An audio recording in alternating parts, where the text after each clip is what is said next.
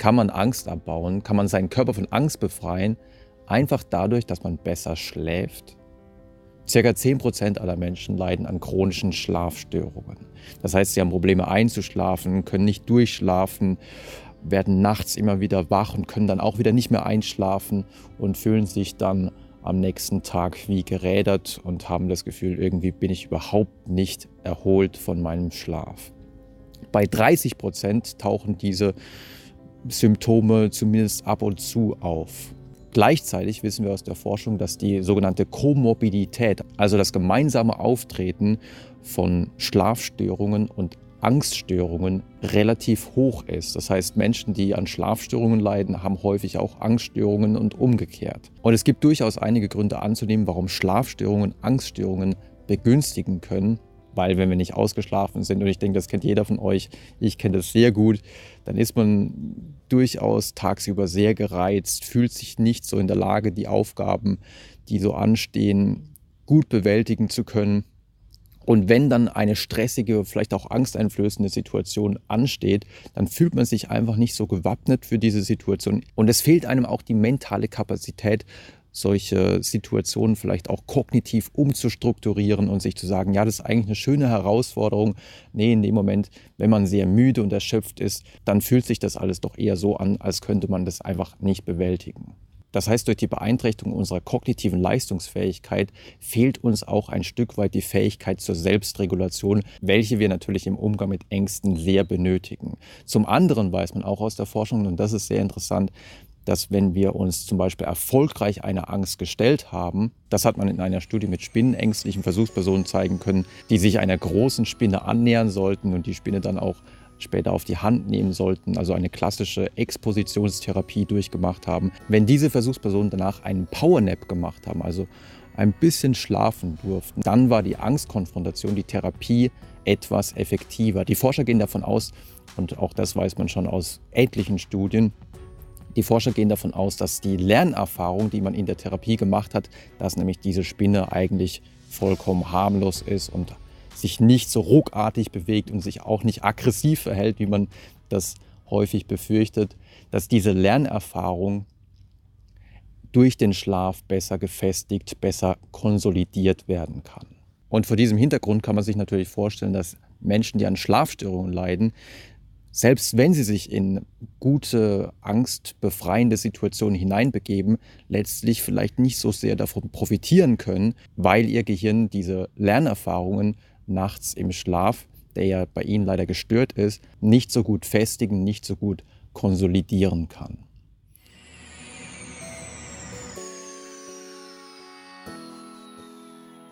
Also rein theoretisch gibt es sehr viele Argumente, die dafür sprechen, dass wenn wir unsere Schlafqualität verbessern, wir auch gleichzeitig Angst abbauen können. Aber wie sieht die Realität aus? Stimmt es aus Sicht der Forschung wirklich? Und um diese Frage zu beantworten, habe ich euch heute zwei große Meta-Analysen und eine Einzelstudie mitgebracht. Die erste Meta-Analyse stammt von Staines und Kollegen aus dem Jahr 2021. Und in dieser Studie hat man 43 Studien zusammengefasst mit insgesamt immerhin knapp 6000 Versuchspersonen, die alle nicht medikamentöse Therapien bekommen haben. Also in der Regel war es eine kognitive Verhaltenstherapie bei Schlafstörungen, wie die genau aussieht, da kommen wir gleich drauf zu sprechen. Und im Durchschnitt gab es eine Effektstärke von Hedges G, also das ist ein statistisches Effektstärkemaß von 0.38. Und bei Versuchspersonen, bei denen die Angst noch ein bisschen stärker ausgeprägt war, lag die Effektstärke bei 0.43. Also das sind so mittlere Effektstärken, die tatsächlich dafür sprechen, dass wenn man die Schlafqualität verbessert durch Trainings, dass dann auch die Ängste mit zurückgehen. Also man verbessert nicht nur die eigene Schlafqualität, sondern es gibt diesen positiven Nebeneffekt, dass auch das Angstlevel zurückgeht.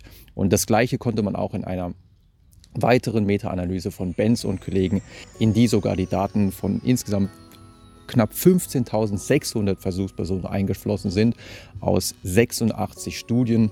Und auch hier fand man mittlere Effektstärken, im Übrigen nicht nur auf Ängstlichkeit, sondern auch auf Depressivität, Lebensqualität im Allgemeinen, all das hat sich durch die Schlaftrainings deutlich verbessert.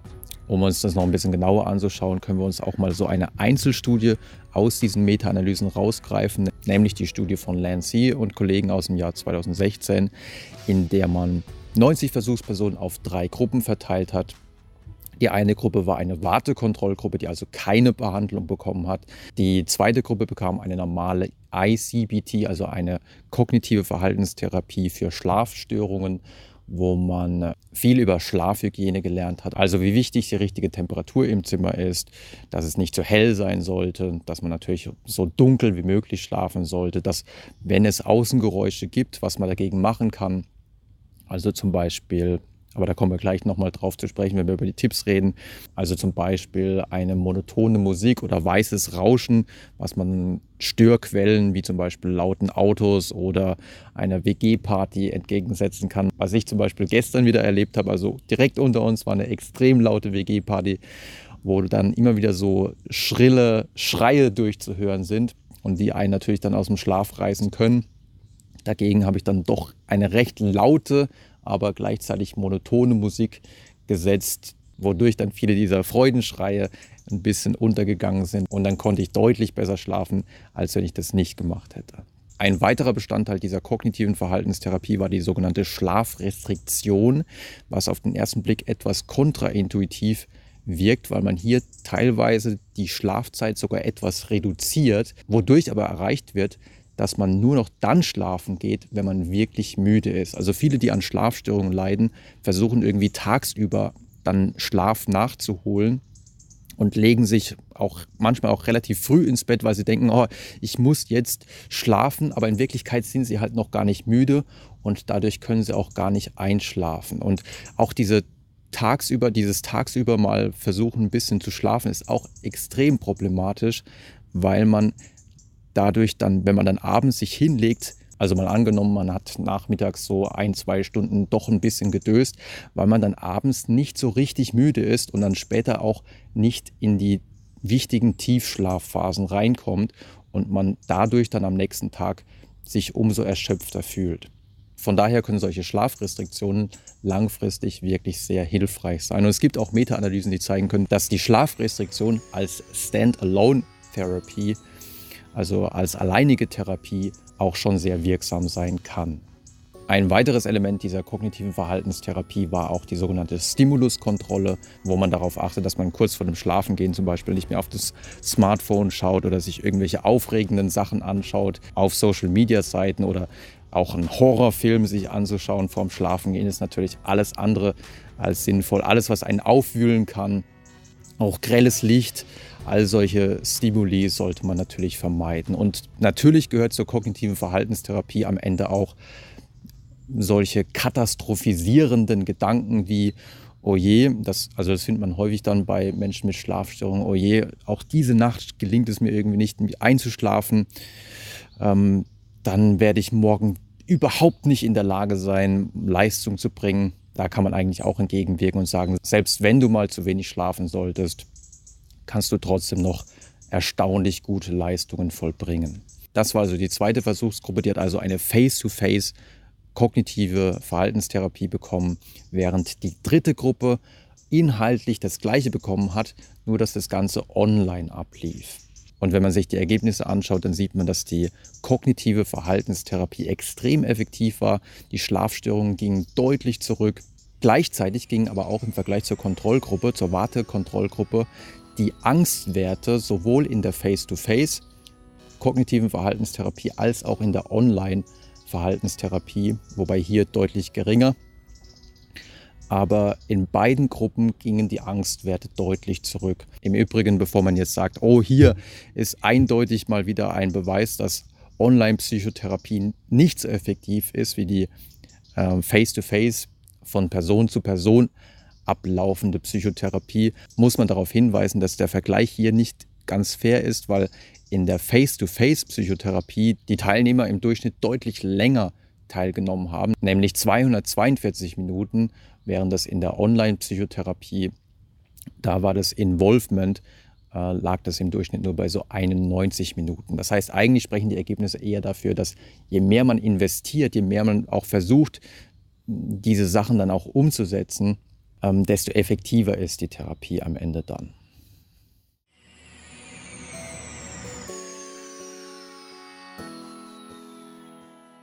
gesunder Schlaf, eine gute Schlafqualität kann also helfen, auch Ängste abzubauen oder auch Depressivität abzubauen, insgesamt die Lebensqualität zu erhöhen. Und von daher hier zum Abschluss noch ein paar Tipps, von denen man aus der Forschung weiß, dass sie sehr effektiv sein können, um die Schlafqualität zu verbessern. Dazu gehören zum Beispiel Entspannungstechniken wie die progressive Muskelrelaxation. Auch die wurde zum Beispiel in der Studie, die ich gerade vorgestellt habe, eingesetzt. Aber auch andere Entspannungstechniken wie Meditation oder autogenes Training können sehr hilfreich sein, den Geist zu beruhigen und dadurch kann man dann auch gut einschlafen. Ebenfalls sehr effektiv, da gibt es jetzt auch neue Meta-Analysen, die das nochmal zeigen konnten, ist Sport treiben. Also wenn ihr tagsüber richtig gut Sport macht, dann fällt es auch abends leichter, weil man ja auch dann ein bisschen entspannter ist, dann fällt es auch leichter einzuschlafen. Wichtig ist vielleicht nur, dass man den Sport nicht zu spät macht. Also man sollte den nicht unbedingt vorm Schlafengehen direkt machen, weil es könnte sein, dass man da den Organismus zu sehr hochfährt und dann fällt es ein bisschen schwieriger, da vielleicht wieder einzuschlafen. Aber hier ist die Forschung noch nicht so ganz entschieden, was davon zu halten ist. Tipp Nummer drei ist für alle, die nachts nicht einschlafen können, weil sie beständig am Grübeln sind, sich über unterschiedliche Sachen Gedanken und Sorgen machen. Hier kann es sehr hilfreich sein, wenn man sich eine feste Grübelzeit setzt. Wenn man sagt, okay, jeden Tag von beispielsweise 18 bis 18.30 Uhr, das ist meine feste Grübelzeit. In der Zeit darf ich mir über solche Sachen Gedanken machen, da darf ich mir auch Sorgen machen. Aber nicht nachts direkt vorm Schlafen gehen. Da sollte man sich dann sagen, nee, ist okay, ich habe morgen ja meine Grübelzeit, da kann ich dann über solche Sachen nachdenken. Stattdessen in solchen Situationen dann lieber ähm, den Fokus auf andere Sachen richten, wie zum Beispiel fünf Dinge, die an dem Tag gut gelaufen sind oder wofür man einfach mal dankbar ist. Das können auch sehr banale Sachen sein, wie dass man dankbar dafür ist, dass man überhaupt leben darf, dass man vielleicht einigermaßen gesund ist oder auch dankbar sein für Menschen, die im eigenen Umfeld sind. Und so kann man den Fokus von den Sorgen ein bisschen auf positivere Dinge lenken und dann kann man auch in der Regel deutlich besser einschlafen. Tipp Nummer vier ist die Schlafhygiene. Darüber haben wir schon ein bisschen gesprochen. Achte darauf, dass die Zimmertemperatur nicht zu hoch und nicht zu niedrig ist. Häufig wird so empfohlen, so 15 bis maximal 20 Grad. Es hängt aber auch sehr davon ab, wie viel ihr beim Schlafen anhabt oder wie viel Decken ihr verwendet.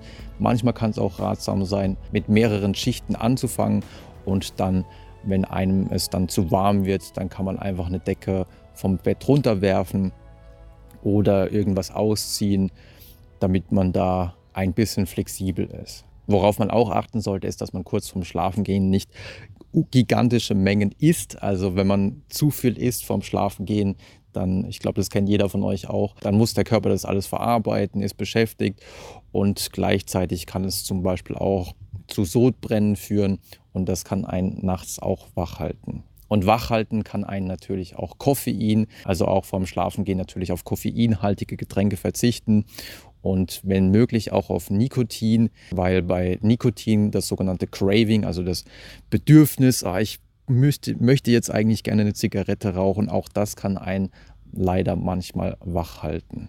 Auch über Schlafrestriktionen haben wir schon gesprochen. Achtet darauf, dass ihr tagsüber nicht schlafen geht, maximal 30 Minuten. Ähm, alles, was darüber hinaus geht, kann dazu führen, dass ihr euch abends dann, wenn ihr schlafen wollt, nicht müde genug fühlt und dann nicht einschlafen könnt. Und zum anderen fällt es dann wirklich schwieriger, den erholsamen Tiefschlaf zu bekommen. Und ebenfalls sehr wichtig ist es, dass man das Bett, wenn möglich, wirklich nur zum Schlafen gehen oder für den Sex benutzt. Aber ansonsten sollte man nicht tagsüber sich im Bett befinden, man sollte nicht im Bett streiten, man sollte nicht im Bett ähm, Filme schauen oder am Laptop arbeiten. All das sind so Sachen, die dazu führen, dass wir uns darauf konditionieren, im Bett nicht zwingend zu schlafen, sondern eher andere Dinge zu machen. Das Bett sollte, wenn möglich, wirklich nur zum Schlafen oder für Sex da sein. Und im letzten Tipp sind eigentlich nochmal viele der bereits genannten Tipps zusammengefasst, denn es gibt mittlerweile ganz brauchbare, auf kognitiver Verhaltenstherapie basierende Apps. Ich habe euch eine mal unter dieses Video verlinkt.